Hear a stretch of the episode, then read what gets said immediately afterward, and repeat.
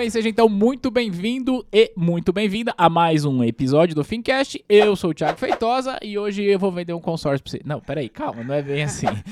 Eu vou falar pra você da minha convidada, mas antes de eu passar a palavra pra- pra você, Má, é, eu preciso fazer o jabá que eu faço no começo da gravação.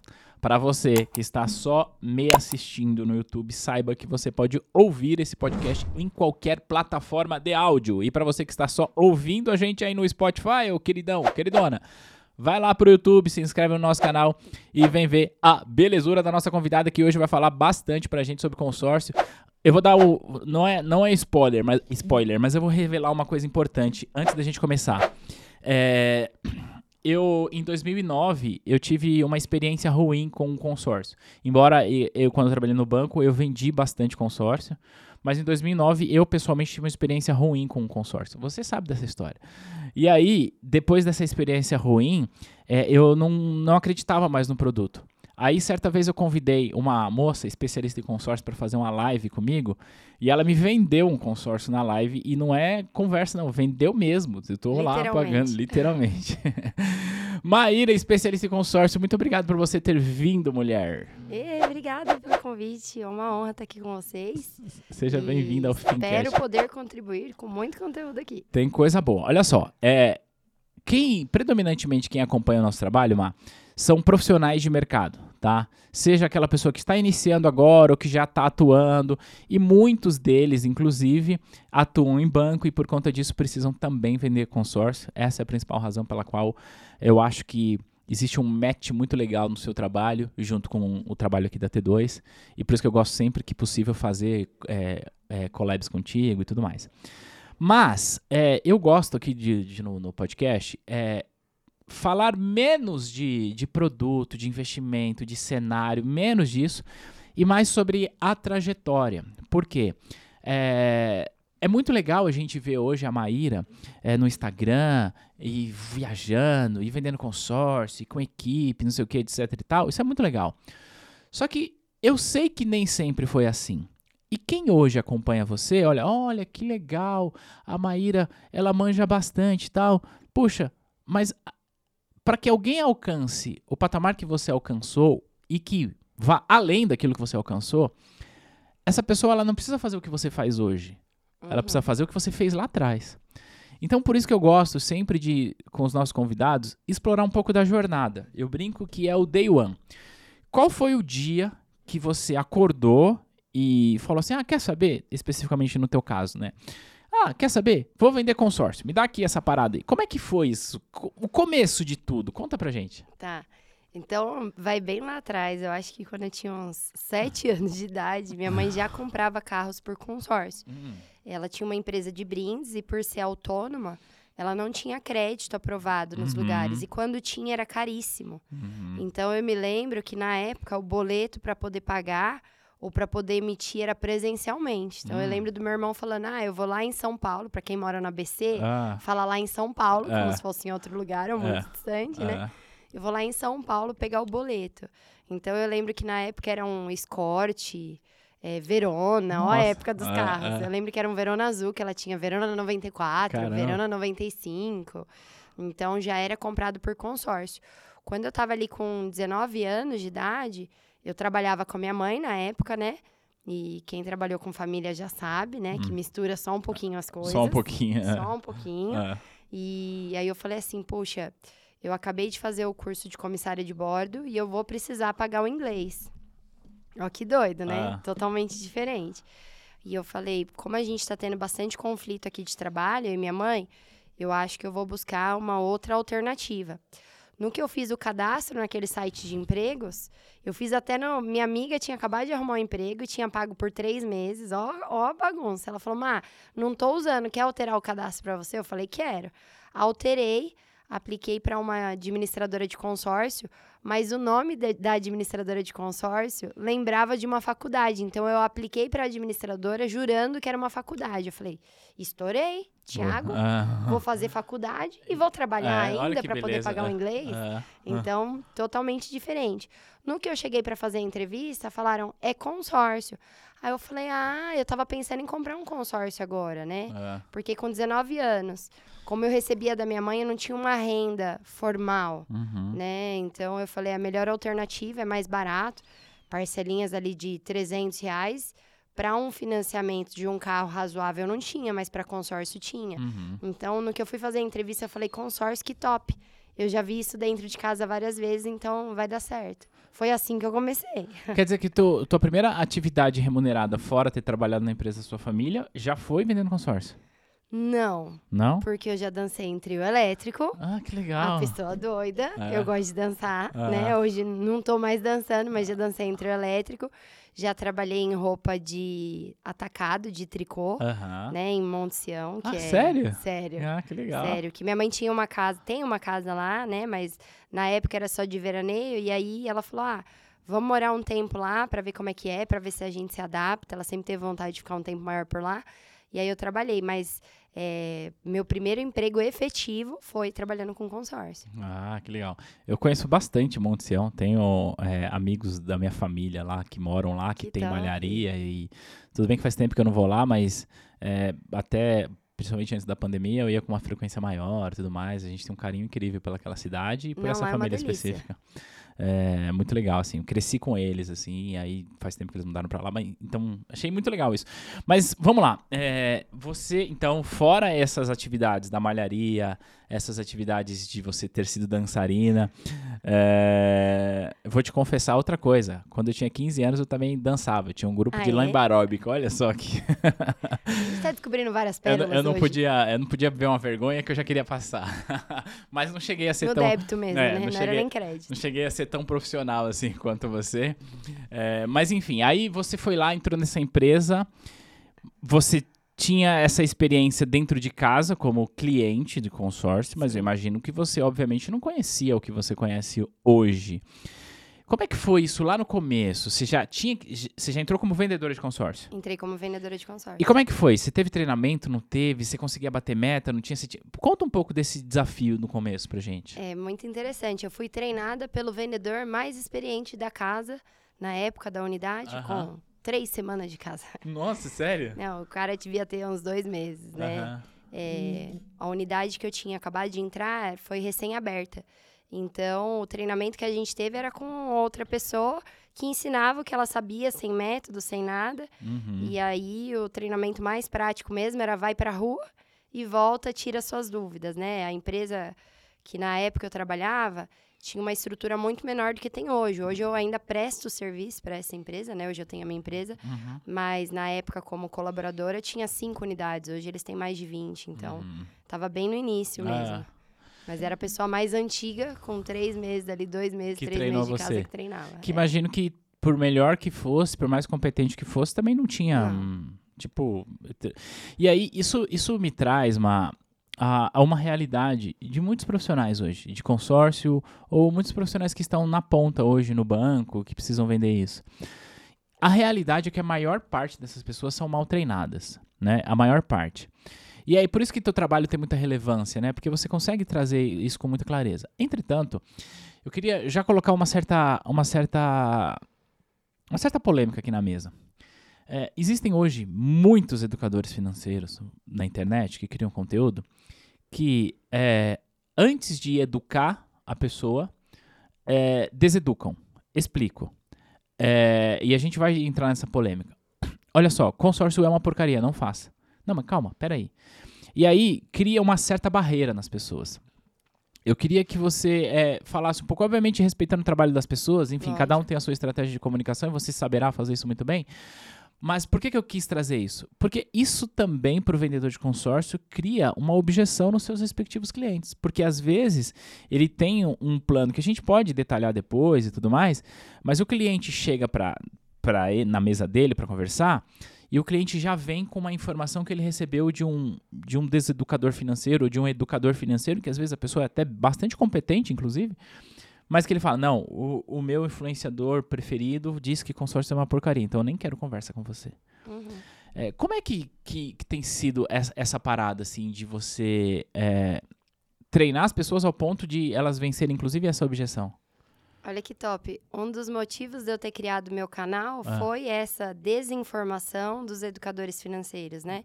Eu não acho que a pessoa conscientemente ela fale, Tiago, vou passar a informação errada na não, internet. não é, Peraí, exato. não. É, é, é. Ela, ela tem um estudo superficial. Por que, que é superficial?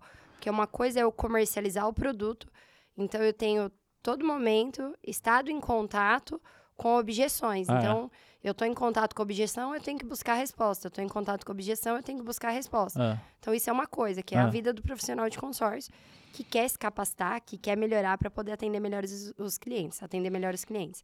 Agora, outra coisa é o profissional que está ali para educar sobre finanças e ele faz uma pesquisa que de repente demore um dia ou dois dias. É o máximo que ele vai ter de vivência daquele produto. Uhum. Agora, não só no consórcio, mas em todos os mercados existem, bom, existem bons profissionais Uhum. e maus profissionais, Uhum. concorda? Uhum. E acontece que muitas vezes esse educador ou educadora financeira tem o contato com esse mau profissional que não sabe explicar direito e aí ele toma aquilo como verdade. Uhum. Então, vamos pegar um exemplo de um canal de finanças, sem mencionar nome, Aham. que fala que consórcio é péssimo porque tem a correção. Aham. E aí, ela fala nesse canal que ela odeia consórcio e ela prometeu que ia contar para todo mundo que consórcio não presta, porque o gerente não explicou que tinha tal da correção. Exato. É. Entende? É. Aham. Então foi uma experiência que ela tem. É a mesma coisa que eu perguntar de casamento para uma pessoa que acabou de divorciar. É. É a mesma coisa que eu pedir conselho de empresa para um empresário que acabou de quebrar. Ele vai falar mal, ele vai falar: olha, se eu pudesse evitar essa experiência, eu, eu evitaria, então não vá, não entre. Então é isso que ela está fazendo, ela está compartilhando essa mensagem. Agora, quando você vai olhar os números, porque o educador financeiro, para ele pegar e gravar um vídeo falando sobre isso na internet, ele tem os argumentos. Sim. Aí você vai pegar lá o vídeo que fala compara financiamento com consórcio. Uhum. Aí eu vou te dar exemplos que a pessoa defende que consórcio não presta, tá? Financiamento em 15 anos e consórcio em 15 anos. Aí a pergunta que eu quero te fazer, Tiago, aprova financiamento em 15 anos para toda a população brasileira? Claro que não. Qual que é a fatia da população brasileira que, que aprova em 15 anos? Alguém que tem um poder aquisitivo muito maior.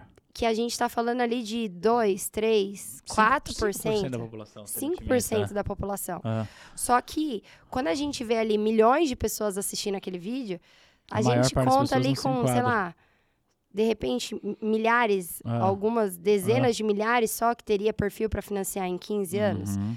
Então, a primeira coisa errônea é comparar um produto em 15 anos com outro em 15 anos. Por quê?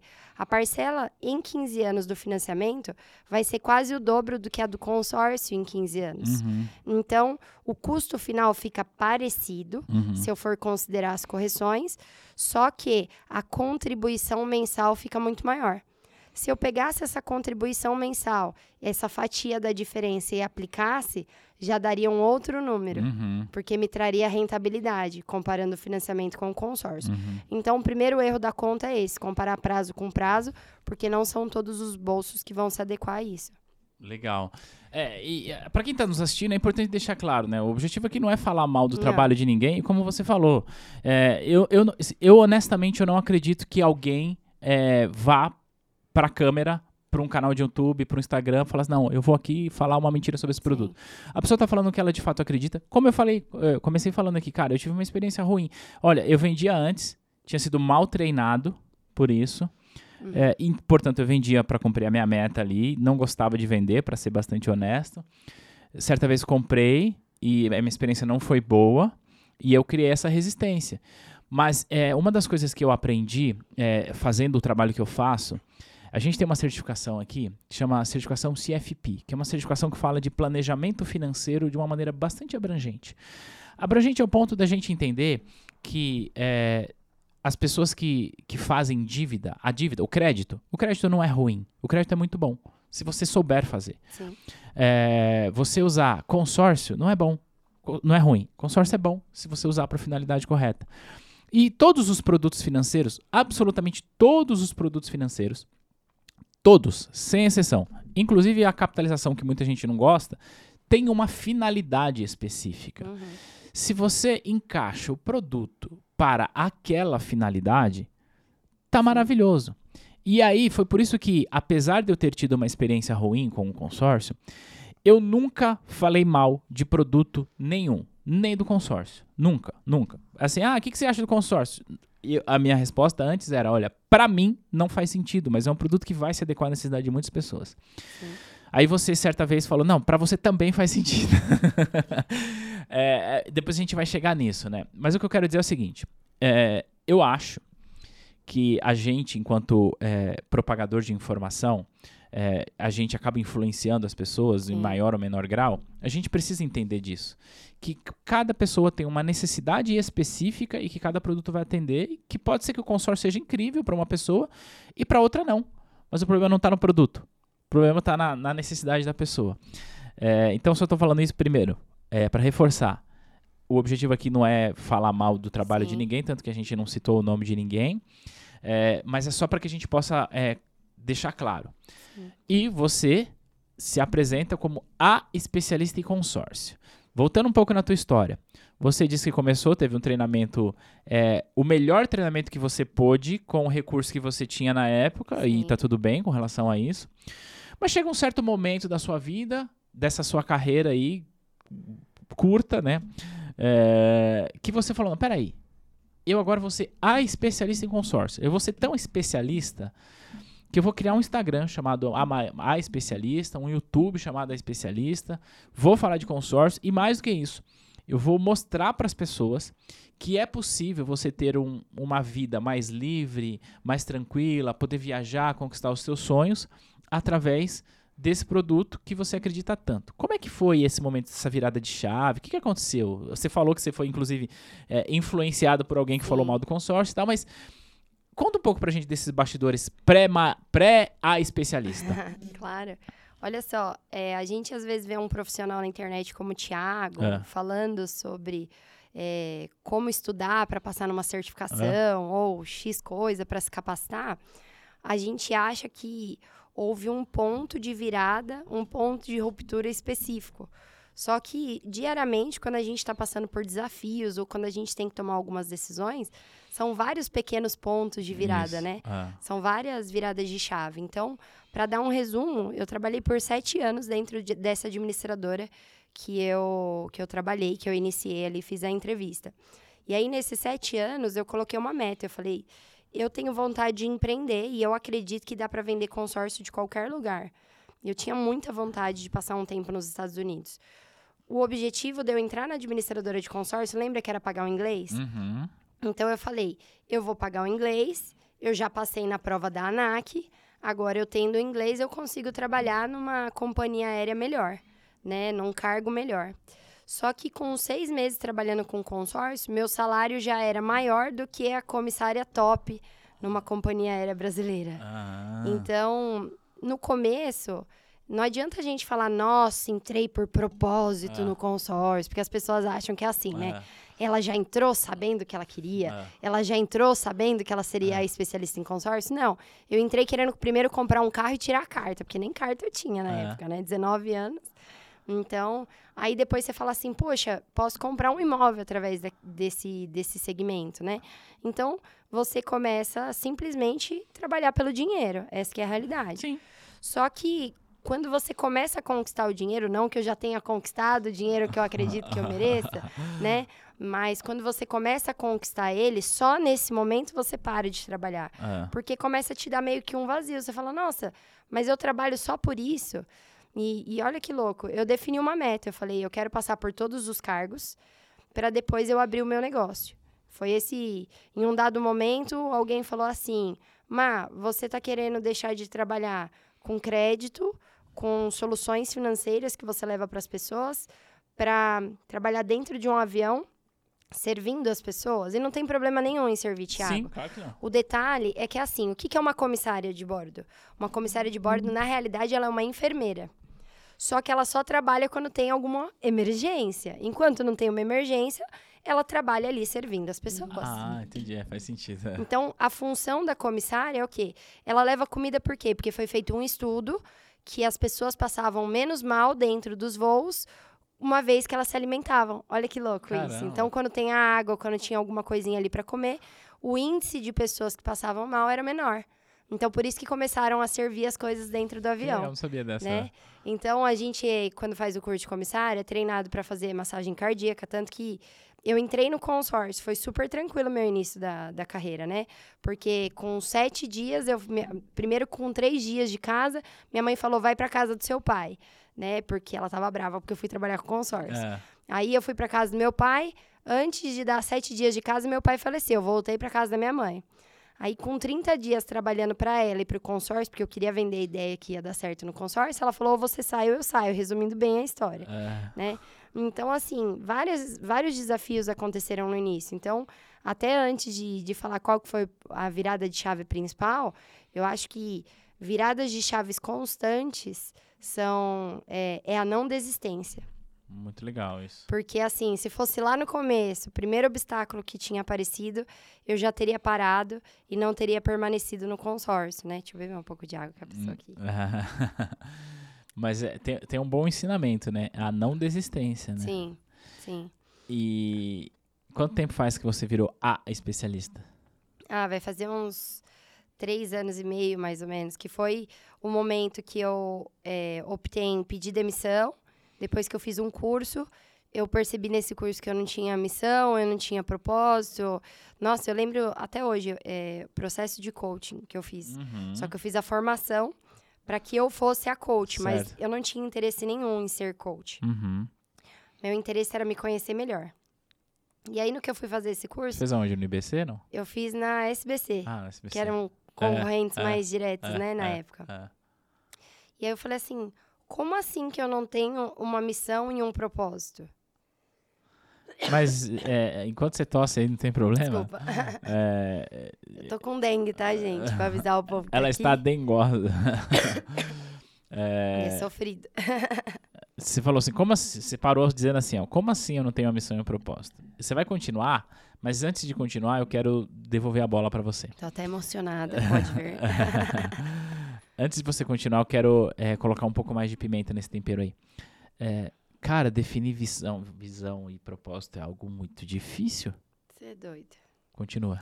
A hora que eu fui fazer a ferramenta, eu lembro que, assim, o curso era de três ou quatro dias, né? E, assim, super intenso, porque você chegava às oito ou nove da manhã e ia até onze e meia. É, era bem puxado. Era bem puxado. E aí, no dia que eu me deparei com essa, com essa ferramenta, eu saí num desconforto tão grande, porque eu falava assim, como assim eu não tenho uma missão? Como assim eu não sei o que, que eu vim fazer aqui? Uhum. E até alguém te perguntar isso, né? Hoje é mais comum. Hoje você tem um Instagram que tá toda hora um vídeo, um podcast que tá entrando É. nesse tipo de assunto. Antes não. E eu falava assim: como assim eu não sei o que eu vim fazer? E aí eu falava assim: mas é tão pequeno essa missão, porque eu falava, eu quero, através do meu exemplo, impactar a vida dos outros. Eu lembro que eu preenchi, né? E aí eu fui aprimorando até o dia seguinte, eu consegui uma frase mais concreta. Mas até então eu tava meio assim, como assim é só isso? Como assim? O que que tá faltando? Né? Era um, um incômodo, eu saí triste nesse dia do curso, porque você fica se sentindo pequeno, sabe? Aham. Você fala assim, eu vim aqui só para ganhar dinheiro? É. Será? Eu vim aqui só para acordar, trabalhar e ter um relacionamento? Não, Ah. Eu não acho que eu só vim aqui fazer isso, né? Então foi nesse momento. E aí eu lembro da frase exata. É, impactar a vida das pessoas, levando a informação correta do consórcio, seja para compradores ou vendedores, para que as pessoas tomem a melhor decisão para elas. E que eu possa impactar a vida delas através do meu exemplo. Né? Então, eu vivo muito isso hoje. Uhum. Até ontem eu tive uma reunião com um cara do, do marketing digital e eu falei: olha, você não vai me ver aumentando as coisas na rede social. Ai, deixa eu falar Ah, que eu faturei dois tanto. Pelo contrário, às vezes eu falo que eu faturei menos, uhum, porque eu fico preocupada com essa coisa de querer parecer algo que eu não sou. uhum. Querer levar algo que eu não sou. Então, você não vai me ver falando de um assunto que eu não domino. Ou um assunto que eu não estudei para falar sobre aquilo, sabe? Uhum. Então, aí nesse dia eu descobri que existia algo ali. E deu duas semanas nesse processo que eu fiz. Eu não sei se eu inverti a ordem na hora de explicar, mas eu não Uhum. tinha pedido demissão ainda, Uhum. né? E aí esse curso eu consegui identificar. Eu falei, olha, eu já tinha vontade de empreender e eu tô postergando essa esse empreender por conta do, do que o outro vai achar, do momento que eu vou sair da empresa. E aí passou duas semanas, eu pedi desligamento. No que eu pedi desligamento, Thiago, eu falei, caraca, eu vou trabalhar de casa. Eu já acreditava que era possível trabalhar de casa, não era pandemia, tá? Ah, Nessa época. ah. Então eu falava assim, eu quero trabalhar de casa e eu quero vender online, porque eu ainda vou passar um tempo nos Estados Unidos. Então, essa vontade de passar nos Estados Unidos, eu, eu tinha ido a primeira vez em 2013, né? E eu pedi o desligamento em 2018. Então, em 2013, eu falei, eu tenho um plano. Vou voltar, vou vender um monte de consórcio, e aí eu vou para os Estados Unidos, não vou ficar ilegal. Eu vou tirar visto de estudante, vou ficar estudando lá, e vou vender consórcio para o Brasil. É. Então eu venderia consórcio pro Brasil de lá, ó. Tipo, isso em 2014 eu já tava com essa ideia. porque eu voltei de 2013 de lá, Aham, mas em 2014 eu tinha esse plano infalível. E aí eu lembro que quando eu fui falar pra um gestor, eu falei, olha, eu tive uma ideia, eu vou vender consórcio online. Aí ele falou assim, Maíra, vender consórcio pessoalmente já é desafiador. Ah. Você quer vender online? Vamos fazer assim? Então começa a vender aqui primeiro, Ah, online, ah. depois você coloca seu plano em prática. O que faz lá, né? sentido, inclusive. Faz sentido, É. faz sentido. E aí, no que eu pedi desligamento, em 2018 a gente não tava em pandemia ainda, eu fiquei sem voz. Tá vendo que hoje, por Ah. exemplo, que eu tô dengosa, Ah, né? Eu já tô um pouco mais rouca. Era muito pior que isso antes, minha voz. Então, porque eu falava demais, era o dia inteiro negociando, era o dia inteiro dando treinamento, porque eu tinha equipe de, Uhum. de vendas na época, né? Então, usava demais essa ferramenta aqui. é. E, e aí eu falei assim, agora eu tô sem voz, caiu minha imunidade, porque foi uma decisão bem desafiadora, por mais que a gente fale assim, ah, fiz o curso e pedi desligamento. As pessoas acham que foi assim. É. Acordei Ah, decidida. Não é, não é. Não, era tipo assim, meu Deus, será que eu tô fazendo. É, Será que eu tô fazendo uma besteira na Ah. minha vida? E, e aí, no que eu pedi o desligamento, eu fiquei sem voz, fiquei com febre, fiquei doente na mesma semana, porque o, o corpo ele vai somatizando, Uhum. né? As decisões que você vai tomando, e de repente você acha que não tá no caminho, enfim. E aí, no que eu pedi desligamento, fiquei sem voz e eu falei, e agora? Tá todo mundo achando que vai dar errado. é. E de fato, muitas pessoas que saíam do consórcio para empreender voltavam depois de um tempo.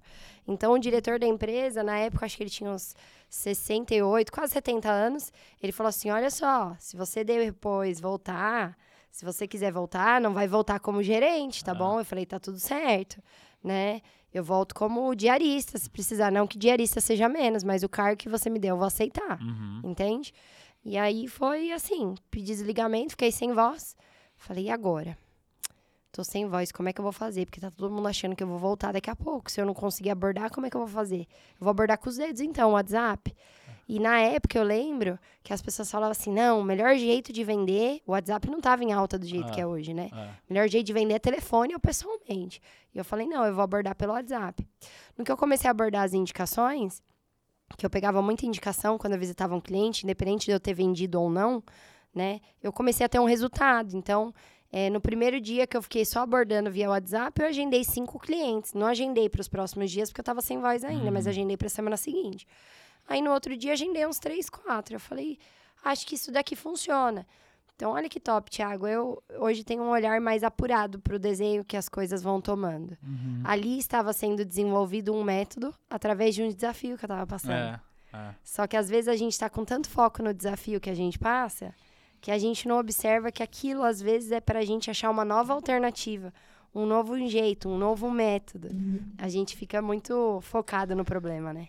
E depois que passa, a gente liga os pontos, a gente fala, puxa, é, Ainda bem. era, era a vida me ensinando um novo jeito de fazer as coisas, Sim. né? Perfeito. É, isso, isso vai muito ao encontro do, do que eu passei, inclusive, para criar T2, mas não é pauta para esse podcast hoje. E aí você. Mas só pra fechar, Ah, tá? Que ah. não cheguei. Maíra, como que você virou a Então, especialista? Aí eu falei, caraca, toda vez que eu chego nesses clientes, eu já não tenho voz, né? Eu tenho que ficar explicando o que que é sorteio, o que que é lance. Uhum. Falei, já sei. E se todo tipo de cliente, todo perfil, ou seja, o cliente tem entrada, ele recebesse um vídeo. O cliente não tem entrada, ele recebesse outro vídeo. O cliente que quer carro recebeu um vídeo. O cliente que quer carro e tem entrada, outro vídeo.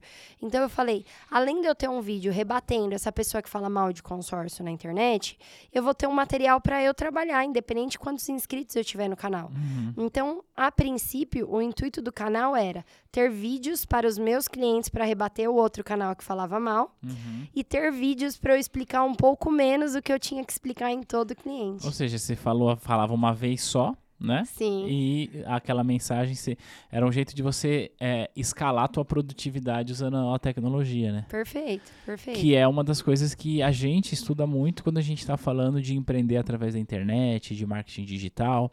Eu acompanho teu trabalho, eu sei que você faz parte de alguns grupos bem interessantes, inclusive, que, que tratam sobre isso, de uma galera muito legal. É, conheço alguns deles que estão inseridos lá. É, e e é é legal isso porque a gente aprende muita coisa. E aí você percebeu que você poderia, então, escalar o teu conhecimento através da tecnologia. Sim. Aí e aí na- começou a vir cliente só depois, tá? Porque as Ah. pessoas acham, ah, ela criou o canal e começou a bombar Ah, o não, canal. não é assim. Não. É, é- é justamente o contrário, né? E eu acho que isso também serve, traz ensinamento, que eu sempre falo sobre carreira, né? Aqui o nosso mote é falar sobre carreira. E você que está iniciando, que já trabalha no mercado, seja lá qual for a área, você vai ser muito reconhecido. Só que primeiro você precisa pagar o preço, você precisa se provar. precisa- Porque isso que eu tô falando é o seguinte: ah, você que resolveu criar um canal e eu- depois eu quero te perguntar sobre a questão da ordem, cana- canal, canal de YouTube versus ins- Instagram. É, mas primeiro, o que, que você fez? Você se provou, você criou conteúdo, você fez a tua parte para que depois você recebesse clientes, indicações e tudo Sim. mais, e hoje as coisas co- é, aconteçam para você de uma maneira mais natural. Ou seja, você fez a ordem correta. Para a gente alcançar o que a gente quer alcançar na carreira, a gente precisa necessariamente se provar primeiro, fazer o que precisa ser feito, não é o contrário.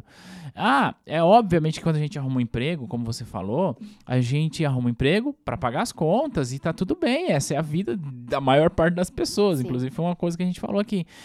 Entretanto, depois que você conseguiu ajustar esse lance, ah, beleza, eu já paguei conta, agora eu preciso ganhar mais. Não, não espere que alguém vai te dar mais. Não espere. Ah, o meu empregador. A partir do momento que meu empregador me pagar mais, aí eu vou fazer mais. Não. A dinâmica é o contrário. A partir do momento que você começar a fazer mais, você vai receber mais.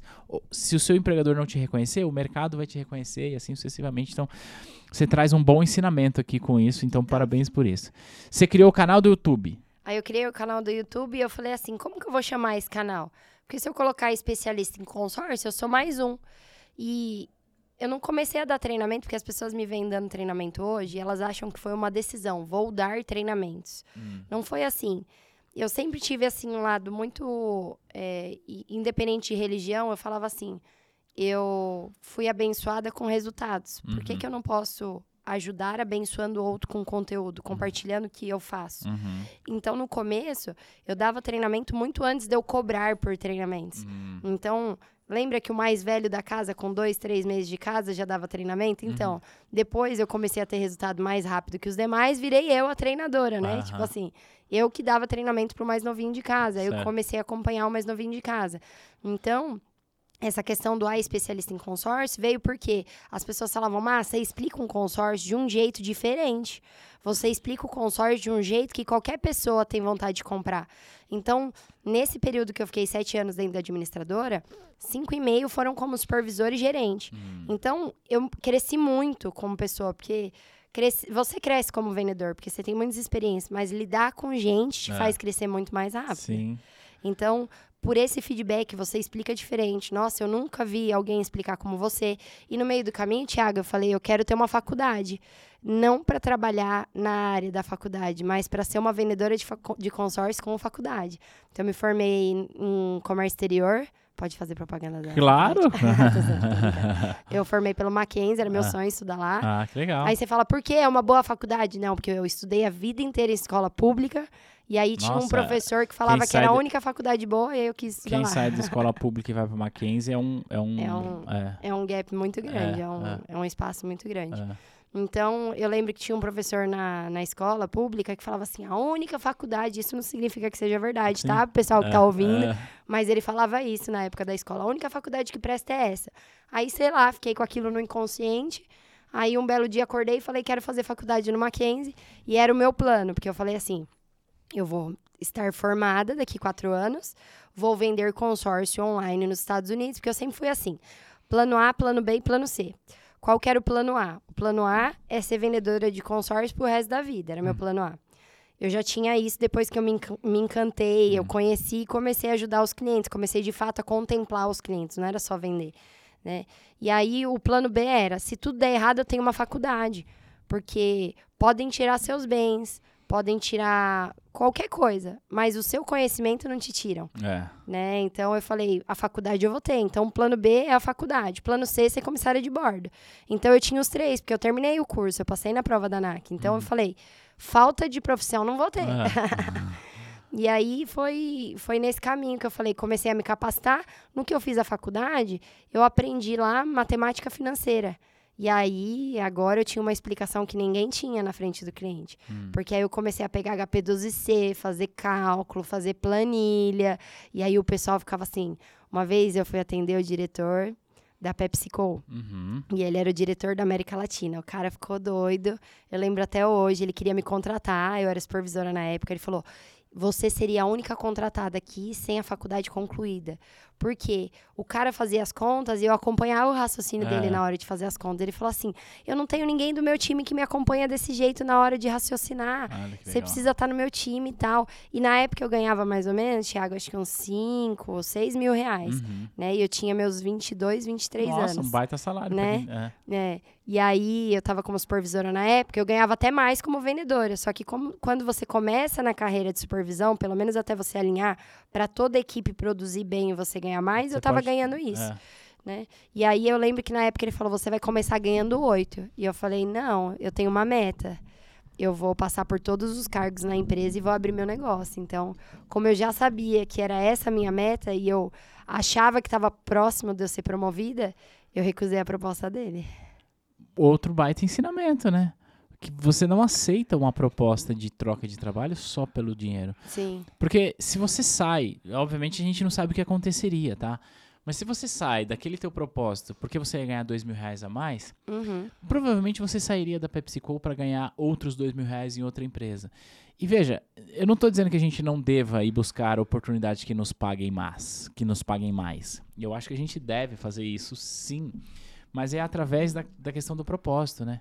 Sim. É se qualificar e entender, não, peraí, é, se eu tomar uma decisão hoje para ganhar dois mil reais a mais, que faz uma diferença no orçamento da maior parte das Total. pessoas, ok, daqui a três meses, daqui a seis meses, daqui a um ano, será que eu vou estar querendo mudar de novo? E aí você não cria uma consistência naquilo que você está fazendo no longo prazo. Então, Perfeito. é um bom ensinamento, não, não trocar por causa do salário, embora eu quero deixar muito claro, as pessoas trabalham porque elas precisam ganhar dinheiro. Eu Sim. trabalho porque eu preciso ganhar dinheiro, você também. Total. Ninguém tá aqui dizendo que a gente vive de, ó, good vibes. Não, não é, É, nada só disso. faça o que você ama. até Não, porque não, no nosso próprio negócio tem coisas que a gente não ama fazer. Exato, exato, exato. E, e é muito legal isso. Aí você não foi pra PepsiCo, beleza, continuou fazendo treinamento, criou o seu canal do YouTube e depois o Instagram ou o contrário? Na verdade, o Instagram eu sempre tive, até mesmo antes do canal do YouTube, Aham. porque eu gostava de compartilhar minha rotina. Eu gostava de Ah, postar foto com a equipe. E era muito doido, porque eu não tinha consciência que a rede social me ajudaria a vender um dia. é, Mas começou, alguns clientes começaram a chegar através da rede social. ah, Porque via eu compartilhando minha rotina como supervisora ou como gerente e falava: Caraca, você parece trabalhar feliz. Isso não é normal. Porque eu não vejo as pessoas falando: amo meu trabalho, aham. adoro trabalhar ou coisa do tipo, Ah. né? Então foi interessante porque começou nesse formato de eu fazer uma postagem ou outra. Aham. Quando eu fui numa primeira imersão empresarial, que foi o Nitro 10X, foi Do- o primeiro evento que eu participei do Piero, né? Aí eu comecei a falar, caraca, é, tem pessoas aqui muito melhores que eu que me admiram. Porque não é, não é prepotência, mas assim, você ser admirado num lugar que você tem resultados é normal. É. Eu tinha resultado, nossa, a Maíra é top, porque É. ela tá sempre entre os primeiros no ranking. A Maíra é top porque ela é esforçada.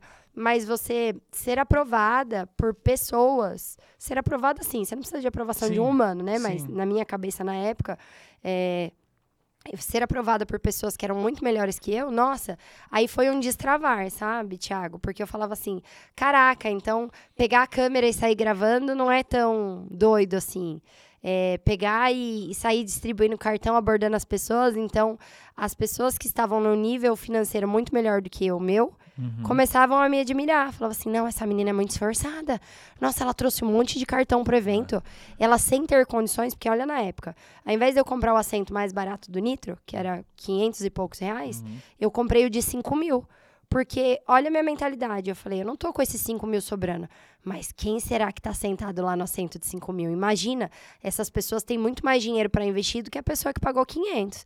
Não que a pessoa de 500 não investiria. Mas falando em probabilidade, Uhum. né? E aí eu fiz essa escolha. Aí no Nitro, depois do Nitro, que eu comecei a investir fortemente em redes sociais. Eu já estava com um canal no YouTube. Uhum. Porque. Só que aí eu falei, ah, através disso aqui eu posso ganhar escala.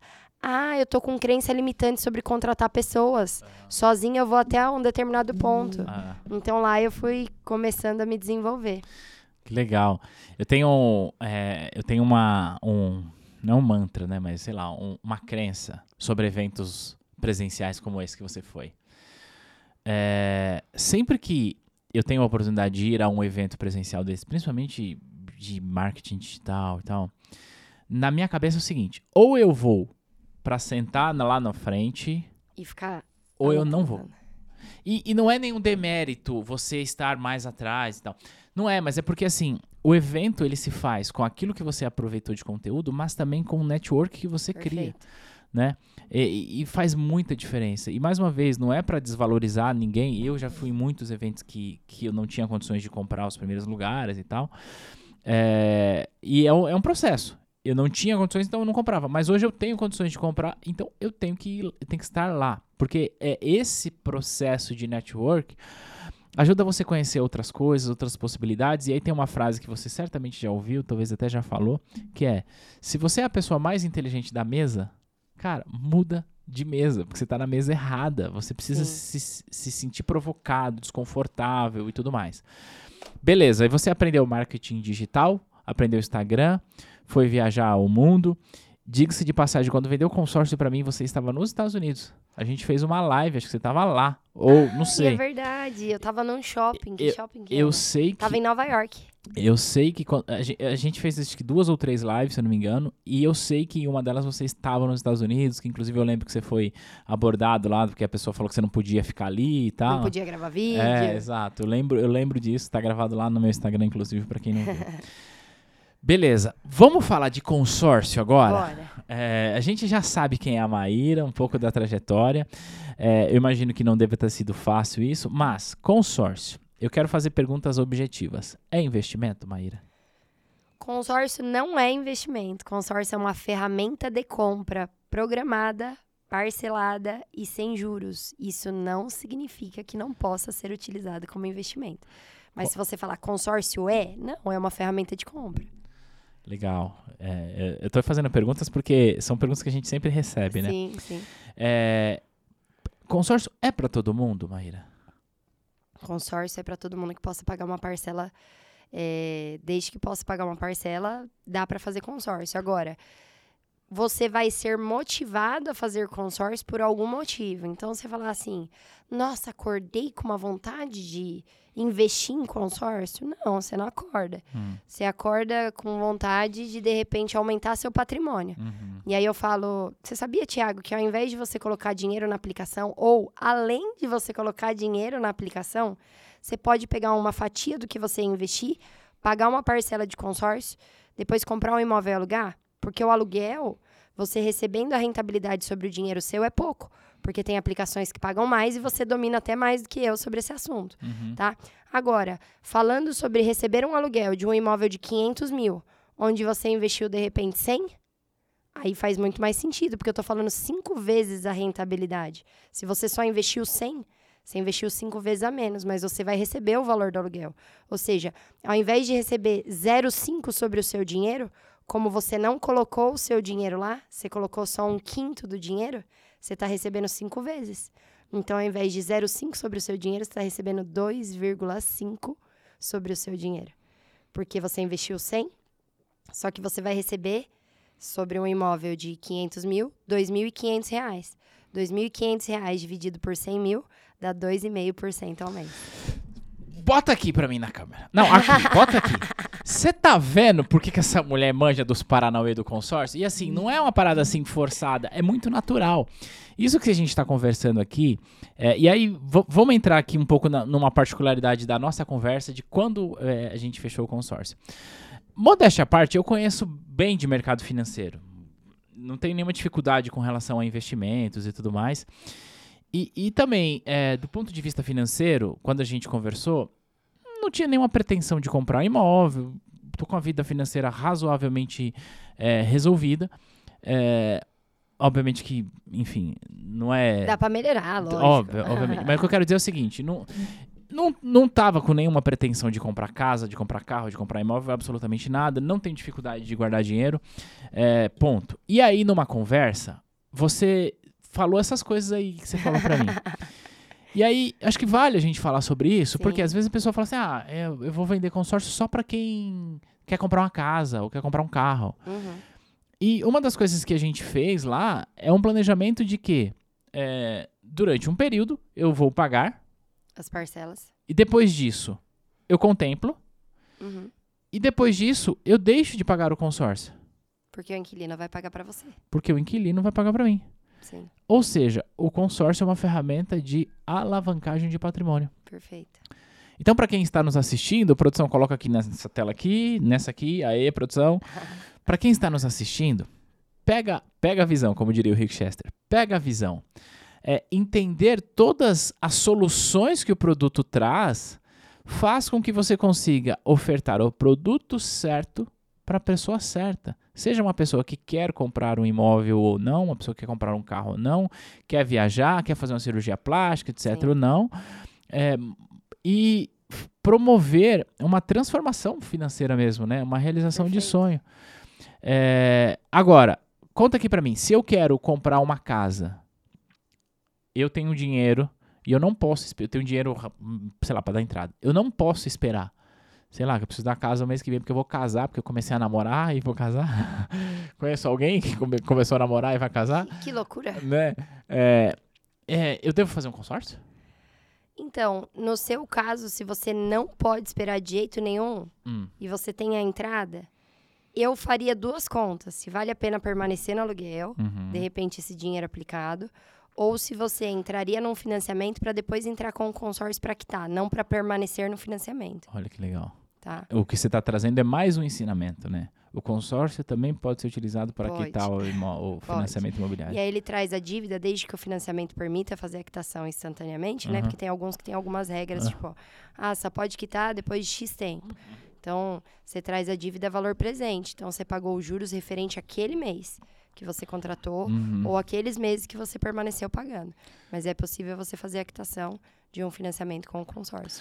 No final da história, o que você está me dizendo é que planejamento financeiro é um, é um, é um instrumento muito importante para a vida das pessoas e que dentro desse planejamento financeiro, é, não, não com certeza, mas provavelmente pode encaixar um consórcio. Provavelmente.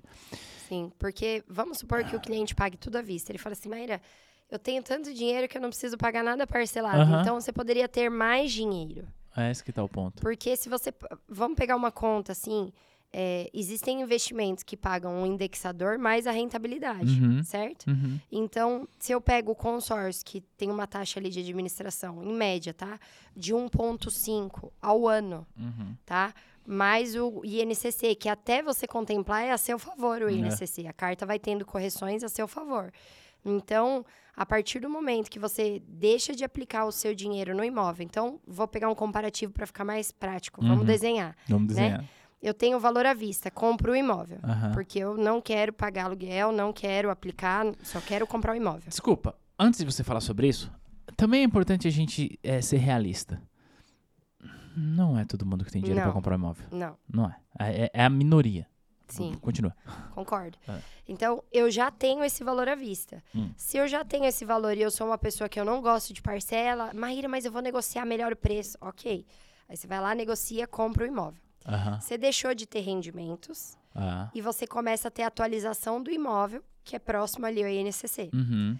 Agora, quando eu faço um consórcio, eu não utilizo todo o recurso para poder dar o lance. Eu vou utilizar o recurso que eu julgar como necessário para contemplar, porque eu consigo consultar a média dos últimos lances para poder fazer uma oferta em cima. Uhum. Eu vejo se faz sentido eu ofertar essa média ou se eu aguardo um pouquinho mais a contemplação. Não é só ofertar, sair É. ofertando. Beleza. Ofertei e contemplei. Eu vou comprar o mesmo imóvel que também vai ter atualização Uhum. de valores, só que eu vou ter parte do recurso aplicado, que também vai me trazer rentabilidade de outras formas.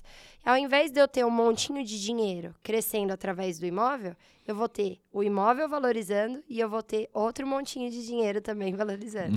Então você consegue multiplicar mais coisas ao mesmo tempo, ao invés de ter só um tipo de investimento.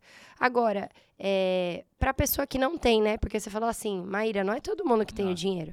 Só que muitas pessoas falam assim, eu não tenho, mas eu vou guardar.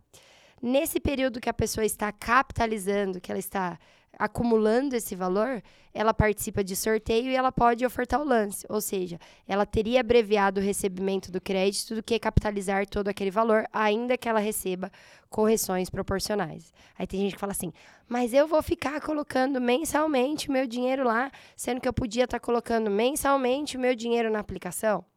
O valor que você vai ganhar por aquele período curto que você está acumulando a entrada de um financiamento, por exemplo, ou um valor que você vai acumular, ele é infinitamente menor do que o valor que você gasta de juros no financiamento. Uhum. Entende? Então faz muito mais sentido você deixar de ganhar por um período pagando a parcela do consórcio, para você ter a chance de ser contemplado, que é poder utilizar o crédito, do que você falar, ai, essa parcela que eu tô pagando do consórcio eu poderia guardar. A rentabilidade pelo período de dois, três anos é pequeno, perto do que o que você vai economizar. Muito legal. Mais uma aula aqui. Deixa eu fazer uma pergunta. Você conhece o primo pobre?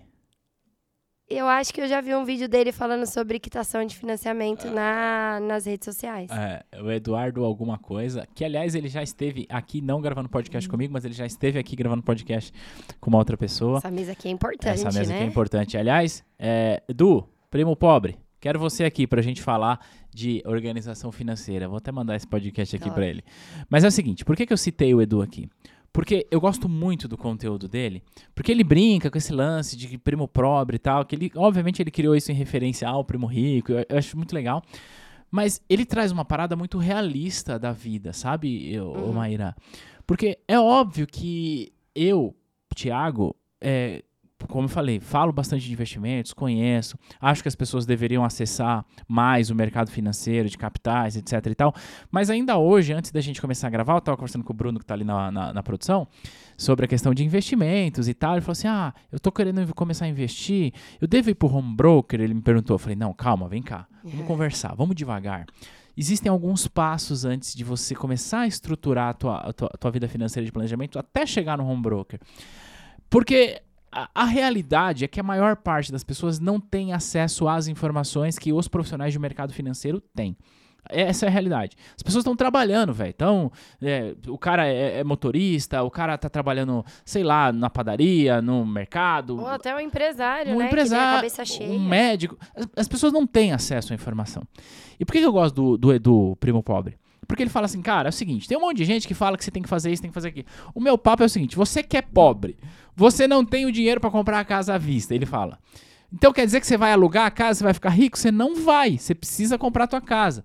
Porque a sua realidade não é igual à realidade daquela outra pessoa que tem Uhum. milhões e milhões lá investido.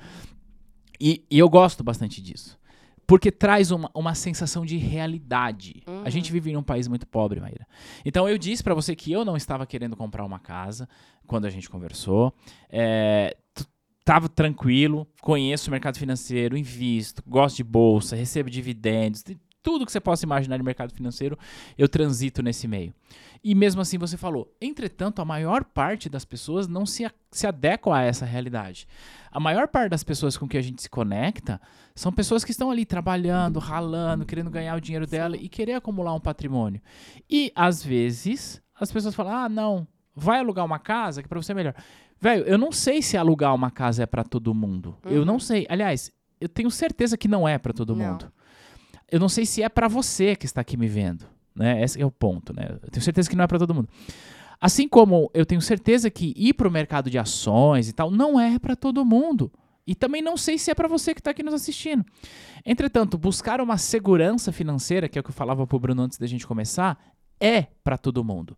E a sua segurança financeira, ela pode ser a partir do momento que você começa a investir de maneira consciente em produtos seguros para trazer para você conforto, mas também buscar aumentar o teu patrimônio com ferramentas importantes como o consórcio. Sim. Não que ela é a melhor ferramenta de todas, mas é que é uma ferramenta que possibilita que pessoas possam buscar é, mais segurança, mais conforto e também realização de alguns sonhos.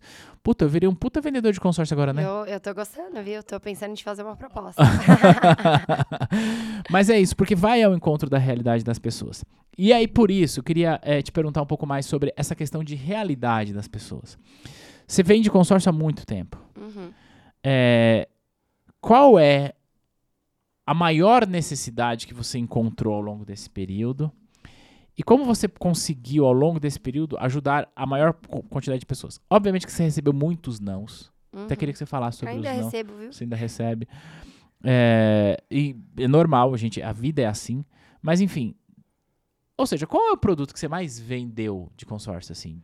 Para qual finalidade? Tá. É, acaba que, como eu falo numa linguagem diferente a respeito do imóvel, uhum. vem mais pessoas me procurar a respeito de consórcio imobiliário Principalmente porque muitos vendedores não têm o domínio na hora de fazer alguns cálculos. Hum. Então, o imóvel costuma ser uma decisão mais morosa uhum. e é uma decisão por mais tempo. Então, um carro, por exemplo, o prazo médio costuma ser 70 meses. 70, 60 meses. O prazo máximo vai até 100, dependendo do valor do veículo, uhum. tá? Já o, o imóvel, o prazo costuma ser 180 meses. Então, quando é uma decisão que você vai ficar mais tempo com aquela decisão, convivendo com aquela decisão, elas procuram pessoas que tenham mais domínio para falar sobre o assunto. Isso não significa que não tenham outras que sim, dominem tanto quanto, sim, tá? É. Mas como o meu canal tem números, ah, tem informações bastante né? técnicas, é. Então acaba o número de pessoas procurando imóvel é maior. Além do que, todo mundo vai morar, mas não necessariamente vai dirigir, né? Legal, todo mundo vai morar, mas não necessariamente dirigir. Então o imóvel é maior. Mas para além disso, quais outras soluções que você acha que o consórcio é capaz de, de resolver? Então, o, imóvel abrange tudo quitação de financiamento, imóvel pronto, imóvel em construção, desde que tenha outro imóvel para dar como garantia, construção, terreno. Já o automóvel inclui tudo: moto, é, caminhão, uh, jet ski, dependendo uhum. da empresa. Tem serviços também, né? Serviços tem mastermind. Eu paguei meu mastermind com consórcio de serviços. Sério? Porque é um valor considerável. É, é. E assim, eu, eu falo, minha empresa ainda está em ascensão. Uhum. Então, o valor que eu investi no Mastermind dentro da empresa faz muita diferença uhum. para eu pegar e, e, aportar aquele valor de uma vez. Uhum. Então, o próprio Mastermind eu utilizei consórcio. Eu sou uma bela de uma compradora de consórcio. É, se você não comprar consórcio, tem alguma coisa é, errada, né? Tem alguma coisa errada. Porque, afinal de contas, você vende e acredita nisso, sim, né? Sim. Mas é, serviços, é, viagem também não? Viagem também. É? Tem viagem para todos os lugares. Caramba, que legal. Bom, Má, é, o que, que você acha que, para quem está nos assistindo, que precisa vender consórcio? Que eu não estou nem falando para quem gostaria de comprar, uhum. embora eu, eu acredito que qualquer pessoa que precisa vender consórcio, seja porque trabalha lá numa administradora de consórcio da vida, ou porque trabalha num banco, porque precisa vender, numa cooperativa, enfim. Eu acredito que a melhor forma para você conseguir vender um produto é você consumir esse produto, mas consumir da maneira correta. Uhum. E eu acredito tanto nisso que a gente tem aqui os cursos preparatórios para certificação e eu sempre falo para a galera: olha, eu estou te ensinando é, como é que funciona o mercado financeiro. Mas, velho, você só vai aprender no dia que você abrir conta Na numa prática. corretora, colocar o teu dinheiro e sentir como que as coisas funcionam. Ponto. Portanto, eu quero dar uma dica para quem está nos assistindo, nos ouvindo, que precisa vender consórcio, seja lá qual for a condição. A minha dica é, primeiro, compre um consórcio. Mas compre da maneira correta. Essa é uma dica óbvia. Eu quero dar outra dica para você, quero que você dê dica para quem está nos assistindo. Para quem precisa desenvolver a sua habilidade comercial de consórcio, o que, que você recomenda? Além, claro, de seguir a Maíra, a especialista em consórcio no Instagram e no YouTube. Foco sempre no cliente. Certo. Então, antes de eu tentar vender o consórcio, qual que é a dor que eu resolvo? É um aumento de patrimônio que o cliente precisa? É sair do aluguel? Porque as pessoas ficam assim, quer comprar um consórcio? Ou como já aconteceu com uma gerente, não sei se ela ainda é gerente da minha conta, mas ela me ligou, fecha um consórcio de moto para me ajudar. Eu falei, Ah. caraca, eu vendo consórcio e não tô precisando de uma moto. Ah, Talvez se ela tivesse me oferecido um consórcio de imóvel ou uma cota para eu pegar a correção a meu favor. Então, antes de falar do produto consórcio, Tiago, quais são suas próximas necessidades? Nos próximos cinco anos, onde você se visualiza? Ai, não sei nem onde eu vou estar no próximo ano. Então, vamos parar um minuto agora para a gente pensar nisso? Você se visualiza o quê? Num imóvel maior? Numa casa? Num, num carro? Qual que é o carro que você tem atualmente? Então, quando eu estou focada no cliente, eu consigo descobrir uma necessidade, e a necessidade não é o consórcio, para então, nessa necessidade, eu enquadrar o consórcio. As pessoas querem fazer o contrário, né? Elas querem falar do consórcio e depois do sonho. Primeiro eu falo do sonho. Ontem eu estava numa célula, né? Eu não tenho religião, mas assim. eu gosto de ir nesses encontros para aprender um pouco mais sobre Cristo, né? Aham. E aí tem gente que fica querendo enfiar Cristo goela abaixo. É, Ninguém quer saber de Cristo. As pessoas querem paz. é, As pessoas querem ser mais felizes. É. As pessoas querem ser menos preocupadas. é, E o meio é Cristo. É a mesma coisa com o consórcio. isso, é. O meio é o consórcio. é. Entende? Então, o gerente não tem que ligar oferecendo consórcio. Ele tem que ligar oferecendo o sonho da pessoa, descobrir quais são os próximos sonhos e metas, para então enquadrar o consórcio nisso. E quando eu falo focar sempre no cliente, é assim: se for atrapalhar o cliente, eu não vendo. Entende? Se não for bom para o cliente, eu não vendo. É fácil de você tomar uma decisão. Ai, eu ia ter que mentir. Vendo ou não vendo? Não vende, é simples. É, Teve que alterar o produto? Não é. O foco é no cliente. E se fosse você? é. Entende? E se fosse sua mãe? Depende se você se dá bem com a sua mãe ou não, né? Mas e se fosse alguém que você amasse muito? Será que você venderia do jeito que você está vendendo hoje? Eu acho que cabe essa reflexão. Nossa, muito legal. Má, eu, eu entrevistei aqui o Rafael Toro, tá? É, ele trabalhou em banco também. E por alguma razão a gente entrou no consórcio na conversa. E ele falou o seguinte, que ele, vem, ele batia a meta dele de consórcio vendendo consórcio para idoso e idosas. Como? Olha só, olha só. A conversa dele é o seguinte: a senhora, o senhor já tem uma certa idade e dentro dessa sua idade você não consegue mais contratar um seguro de vida, tá? Uhum. E é natural.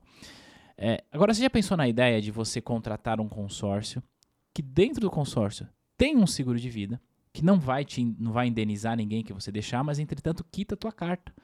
Então é a possibilidade de você deixar um patrimônio para tua família é, nesse, nesse contexto. Eu falei, olha que ideia genial essa aí, que faz todo sentido. Ou seja, é pensar na solução mesmo, né? Aquele idoso, aquela idosa, enfim, obviamente respeitando ali os limites financeiros e, e de vida da pessoa, talvez não queira mais, cara, comprar um carro, uma casa, já tá com a vida resolvida. Mas, cara, ela tem a preocupação de como que ela vai deixar quem vai ficar aqui. Sim, Tá aí uma ferramenta, né? sim. Eu falei, olha que interessante, né? Obviamente que tem que entender a regra de cada produto. Tem que entender a regra de cada pólice, É. mas é, é nadar no mar azul, né? É É. parar de fazer, porque assim, às vezes, Thiago, e eu me pego nisso em alguns momentos, tá? A gente tá trabalhando tanto ali no arroz com feijão, ou É. seja, a gente tá correndo atrás do próprio rabo, desculpa Ah. o termo, né? Ah, ah, Mas igual o cachorro quando tá correndo atrás do, do próprio rabo, e que a gente deixa de pensar fora da caixinha, uhum. né? A gente acaba deixando de pensar em novas possibilidades. Aham. E tem vários mares azuis É, é. por aí pra gente poder trabalhar que essas pessoas acabam perdendo, porque eu tô tão focada em bater minha meta desse mês É. que eu paro de pensar. Ah. É doido isso, né? Eu tô ali numa num processo automático, Automático. no piloto automático, no efeito manada, que me ensinaram que tem que ser desse jeito que eu paro de pensar. O próprio canal do YouTube, quando eu criei, eu me lembro que eu contei que eu criei o canal pra uma pessoa, falou, mas já tem vários na internet. Você acha que o seu vai virar? O meu vai virar pra quem se con- conectar com a minha energia, pra quem gostar do meu conteúdo. é. E é a Maíra que tá explicando, não é outro Thiago. Ah, é isso. É, é legal. É entender que você é único, né? E você Sim. tem, um- tem um propósito de valor. E para você que está aqui nos vendo, é, você que pretende falar de consórcio, seja como for, Sim. Saiba, você não é a Maíra, você é você. E você pode criar algo tão bom quanto, ou talvez até melhor do que a Maíra. E tá E tudo você bem. Vai é ter jogo. sua tribo, né, Thiago? Ah. Porque tem gente que vai me ouvir e vai falar assim: ai, eu não gostei daquela moça. É. Aquela moça gaguejou durante a É. entrevista e tudo. Nossa, mas o Thiago, o É. Thiago é top. Exato. Entendi. E E o contrário também, né, Thiago? É, é assim que funciona a- o jogo. Mas, seguinte, pra quem está ali naquela câmera, conta pra gente como é, eu já falei várias vezes, mas como é que a galera te acha pra falar com você? No Instagram eu tô Maíra, a especialista em consórcio, tem dois As mesmo. No YouTube, Maíra Nogueira, a especialista em consórcio. Agora vou começar a produzir pro TikTok também, ainda não. Mas você vai Comecei. fazer dancinha assim? Uh, Ah, eu, eu gosto de dançar, né? Desenrola. Porque uma coisa. Joga de ladinho. uma coisa é quando você força algo que Ah, você não gosta ah, pra querer aparecer. ah. No caso, eu gosto. Ah. Então, se precisar, eu faço as dancinhas também. Mas o foco é mais trazer conteúdo mesmo. Não importa se é com Não dancinha. importa, trazendo Tem gente conteúdo que vai olhar a dancinha e vai falar: ai, que horror. Tem gente que vai abrir só É. por conta da É. dancinha. Deixa eu te contar uma coisa. Eu tenho uma cachorra, uma vira-lata. É. Era pra ser um Golden. Eu levei um golpe quando eu comprei, entendeu? E aí. Já valeu o podcast inteiro, né? Só por isso. E aí, no começo, eu colocava ela nos vídeos e eu fazia pergunta: Dalila, o que, que você acha sobre isso? Ficava trocando uma ideia com ela. Ah. Tinha gente que entrava no vídeo só pra ver a cachorra Ah. ou as palhaçadas que eu ia fazer no vídeo. Só que acabava se interessando por consórcio. Então, a forma que eu vou fazer é só o meio, Ah. Entende? é só o meio. Mas o objetivo é trazer mais Não, conteúdo e, e a galera. proposta do TikTok e do Reels, É. do Instagram, é você trazer conteúdo de uma maneira divertida. Sim, Porque vamos, entretenimento, né? va- vamos conversar. é, info- como é que você fala? Infotenimento, né? É, informação com entretenimento. E vamos combinar uma coisa? Cara, quando você tá ali passando o, o, o, o feed no Reels, no TikTok. Cara, você não quer coisa chata, você quer se Não. divertir, você tá cansado. Como a gente falou, meu, eu trabalhei o dia inteiro, tô cheio de preocupação, eu só quero me distrair um pouco. Não vem querer ficar me ensinando como é que. Aula técnica. Mano, olha só. Aqui. Tem, tem cinco notificações na minha tela. Olha a terceira. A terceira, peraí, que apagou a luz. Dá licença, viu? Terceira. É do banco. É do banco? que Tá escrito aí? É. Per- Não tá escrito nada, porque eu acho que tá sem o Ai, seu cara. rosto, né? Ah. Peraí. Põe seu rosto aí e vira pra mim. Ó, não... Ah, tá, peraí. Deixa eu ver se eu consigo. Agora acho que você consegue ler, vê aí. A terceira notificação. É do banco. Você possui um débito de consórcio para 15 do 7. aí sim, hein? Pra Gostei. provar que o que eu disse que você me vendeu o trem, é... você vendeu mesmo, né? Tá rolando aqui. Que bom. Então, é Maíra, a especialista em consórcio. Maíra é especialista em consórcio. E aí a gente tem um, um acordo aqui, que é o seguinte. É, se a galera for lá no seu direct do Instagram Ah, e disser que viu esse podcast aqui na T2 e que curtiu o podcast, ah. você volta Claro que eu volto. pra gente fazer a parte 2? Eu vou amar. É? Vou amar. Então, ó, pra você que está aqui nos vendo e nos assistindo, aliás, se você tá no YouTube, o link pra você ir pro Instagram e pro canal dela está aqui embaixo. Só clicar, se inscreve no canal dela do YouTube. Mas vai no Instagram dela, manda um direct pra ela, fala assim: "Maíra, a especialista consórcio, adorei tua entrevista no Fincast". Eu vou amar. Se Eu aí você for lá, ela volta aqui pra gente fazer a segunda, a parte 2, certo? Obrigada. Má, obrigado por você ter vindo. Eu espero que você melhore da sua, da sua dengue, que fique bem, mulher. Ai, não é minha, não. Não me pertence não se mais. pertence, né? Não, eu também gosto de, de sempre lembrar disso. Ai, a minha dor de cabeça. Não, É. não é minha, não. Sai Não é fora. minha, não. Tô, tô, tá fora. tá aqui porque quer. Obrigado por você ter vindo mais uma vez. Foi incrível esse bate-papo. Eu adoro aprender com você. Continua fazendo o que você faz. Obrigada. Eu tô sempre olhando os seu- seus stories. E eu já falei isso pra você. É, eu não consigo, eu não consigo ser como você é, no sentido tão espontâneo de criar conteúdo onde quer que esteja. Parabéns por isso. Eu me, me inspiro bastante em você. Quero aprender com isso também. Ah, eu quero aproveitar e rasgar seda, pode? Claro. Nossa, é, eu falei isso pra você na live, no Ah. dia que a gente se conheceu na Ah, live, é, né? Porque foi, a gente se conheceu verdade. na live. Eu não, eu não faço hoje até, porque eu já, já fiz live com, com pessoas que não era pra ter feito, tive Uhum. críticas no meu Instagram e tal, por não pesquisar a pessoa o suficiente. Então, depois de um tempo, eu parei de fazer lives com pessoas que eu não conhecia. Mas a sua abordagem a do seu time foi tão legal, sabe? Ah, que legal. E passou tanto profissionalismo, e é isso que eu vejo em você, excelência, sabe? Em tudo Obrigado. que você faz. Obrigado. Então, tá num podcast, é num lugar lindo, é, É. num lugar legal. É, o tipo de conversa, o tipo de papo. Então, parabéns, porque a sua equipe, você sabe que é reflexão de você, né? É, que legal, obrigado. Obrigada. Não, obrigado. eu que agradeço. é Todo mundo honra. vai ficar feliz em saber. A Thaís também vai adorar esse Vai, feedback. com Thaís, ó, um feedback pra você Que é aqui. minha cliente também, já teve gente que Ah, virou Dani, cliente. verdade, A Dani, é a Dani. Que É. me abordou, lembra, É, no verdade. e-mail? É, tá vendo? É, a, a- a relação. Já profetizei que a Thaís também, É, entendeu? A, Thaís, ó, a, a, a relação T2 e Maíra especialista tem gerado bons frutos, né? Cupom de descontos T210. É verdade, a gente já falou sobre isso e não, não, não avançamos, né? A gente precisa colocar isso em prática. Precisa colocar em prática. Tá registrado. Pra você que está nos vendo, coloca aqui pra nós, editor, eu dar tchau. Pra você que está nos vendo, obrigado pela companhia. Vai lá no Instagram da Maíra. Depois desse feedback que ela deu pra mim, eu tô até lisonjeado. Diz pra ela que você curtiu e a gente vai se ver no próximo material. Beijo. Tchau. Até mais.